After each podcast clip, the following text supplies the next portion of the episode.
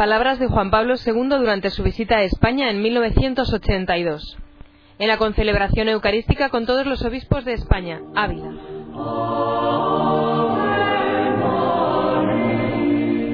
Maestades, venerables hermanos en el episcopado, queridos hermanos y hermanas, oré me fue dada la prudencia.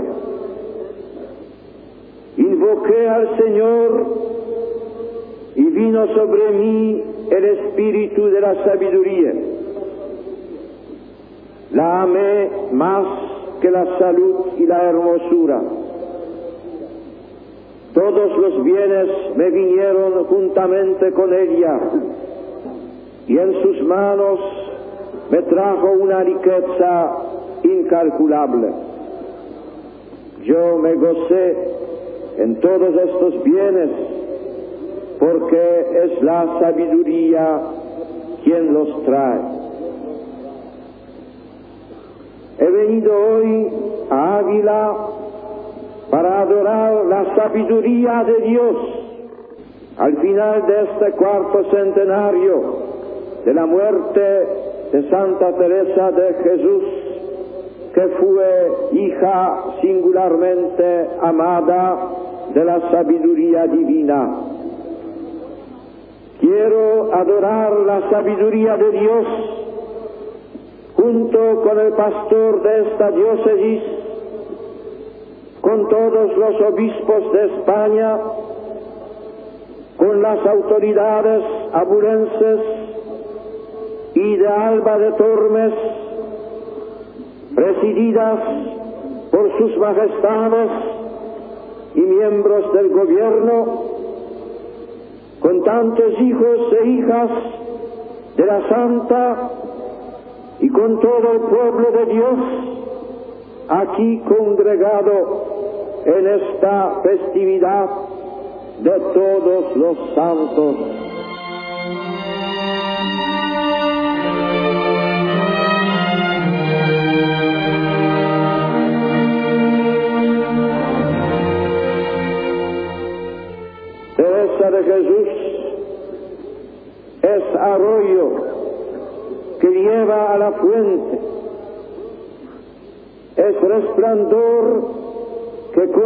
La luz. Y su luz es Cristo, el maestro de la sabiduría, el libro vivo en que aprendió las verdades, es esa luz del cielo, el espíritu de la sabiduría que ella invocaba para que hablase en su nombre y guiase su pluma.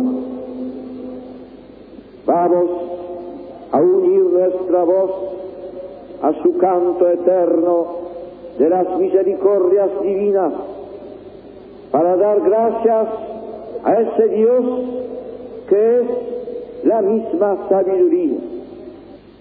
Y me alegra poder hacerlo en esta Ávila de Santa Teresa, que la vio nacer y que conserva los recuerdos más entrañables de esta Virgen de Castilla, una ciudad célebre por sus murallas y torres, por sus iglesias y monasterios, que con su complejo arquitectónico evoca plásticamente ese castillo interior y luminoso que es el alma del justo en cuyo centro Dios tiene su morada.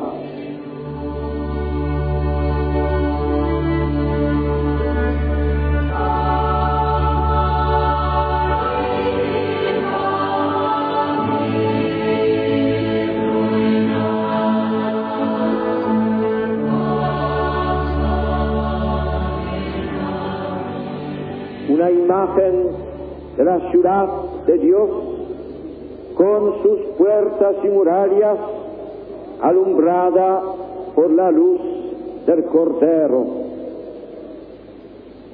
Toda en esta ciudad conserva el recuerdo de su hija predilecta, la Santa, lugar de su nacimiento y casa solariega, la parroquia donde fue bautizada, la catedral con la imagen de la Virgen de la Caridad que aceptó su temprana consagración, la encarnación que acogió su vocación religiosa y donde llegó al culmen de su experiencia mística.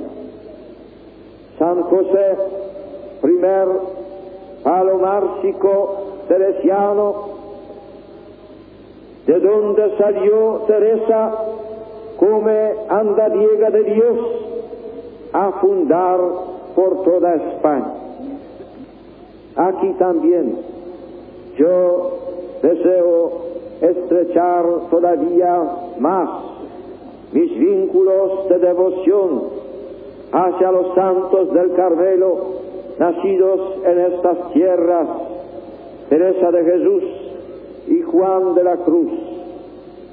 En ellos no solo admiro y venero a los maestros espirituales de mi vida interior, sino también a dos faros luminosos de la Iglesia en España que han alumbrado con su doctrina espiritual los sendores de mi patria, Polonia, desde que al principio del siglo XVII llegaron a Cracovia los primeros hijos del Carmelo Teresiano.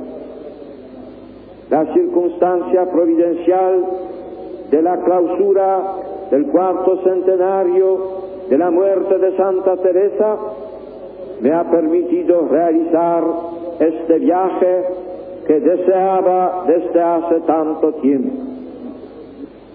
Quiero repetir en esta ocasión las palabras que escribí al principio de este año centenario.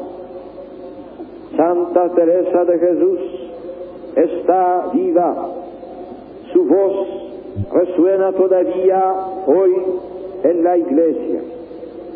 Las celebraciones del año jubilar aquí en España y en el mundo entero han ratificado mis previsiones. Teresa de Jesús, primera doctora de la Iglesia Universal, se ha hecho palabra viva acerca de Dios, ha invitado a la amistad con Cristo, ha abierto nuevas sendas de fidelidad y servicio a la Santa Madre Iglesia. Sé que ha llegado al corazón de los obispos y sacerdotes para renovar en ellos deseos de sabiduría y de santidad para ser luz de su iglesia. Ha exhortado a los religiosos y religiosas a seguir los consejos evangélicos con toda la perfección para ser siervos del amor. Ha iluminado la experiencia de los seglares cristianos con su doctrina acerca de la oración y de la caridad, camino universal de santidad, porque la oración como la vida cristiana no consiste en pensar mucho, sino en amar mucho. Y todos son hábiles de su natural para amar.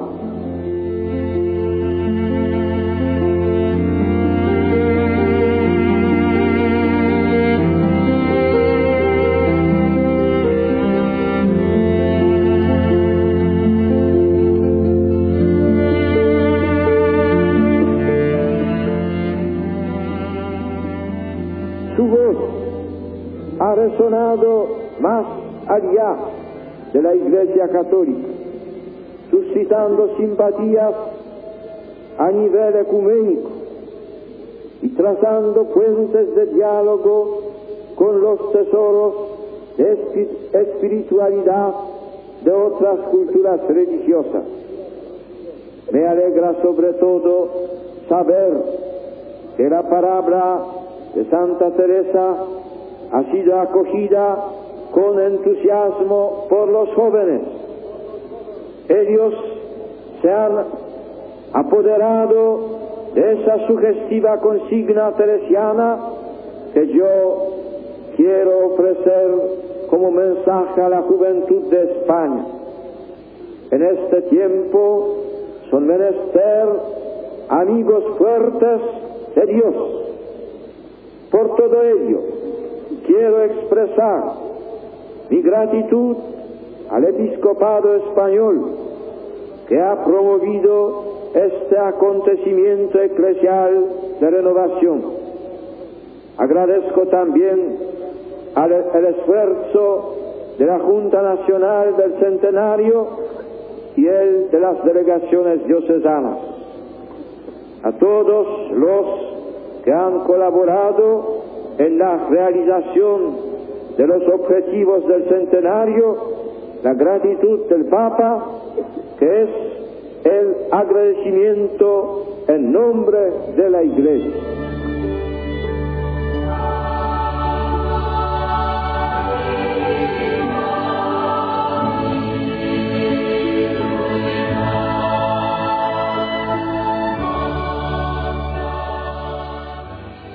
Las palabras del Salmo responsorial traen a la memoria la gran empresa fundacional de Santa Teresa.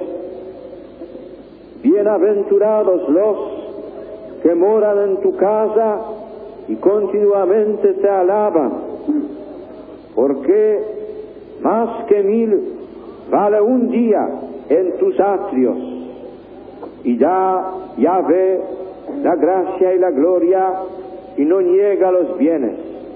Bienaventurado el hombre que en ti confía.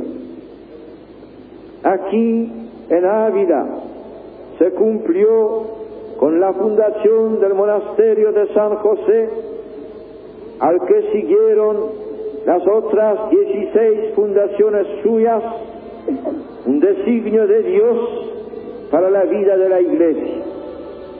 Teresa de Jesús fue el instrumento providencial, la depositaria de un nuevo carisma de vida contemplativa que tantos frutos tenía que dar.